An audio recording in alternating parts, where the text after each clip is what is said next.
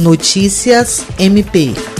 Acatando o pedido do Ministério Público do Estado do Acre, o Tribunal do Júri sentenciou Márcio Pereira da Silva Jaminawa a pena de mais de 13 anos de prisão em regime inicialmente fechado por tentativa de homicídio praticado em Sena Madureira. O crime aconteceu em outubro de 2019, envolvendo rivalidade entre facções criminosas atuantes no Estado e atentou contra a vida de Marlete Martins da Silva. Presidido pelo juiz Fábio Alexandre Costa de Farias, o julgamento popular ocorreu no dia 8 de outubro. A condenação se deu nos termos da denúncia oferecida pelo Ministério Público, representado em plenário pelo promotor de justiça Thales Ferreira, que considerou qualificadoras como motivo torpe e recurso que dificultou a defesa da vítima. Márcio foi condenado por integrar organização criminosa, tentativa de homicídio qualificado e corrupção de menor. Ele já estava preso e não poderá recorrer da sentença em liberdade por representar alta periculosidade e pela gravidade do crime.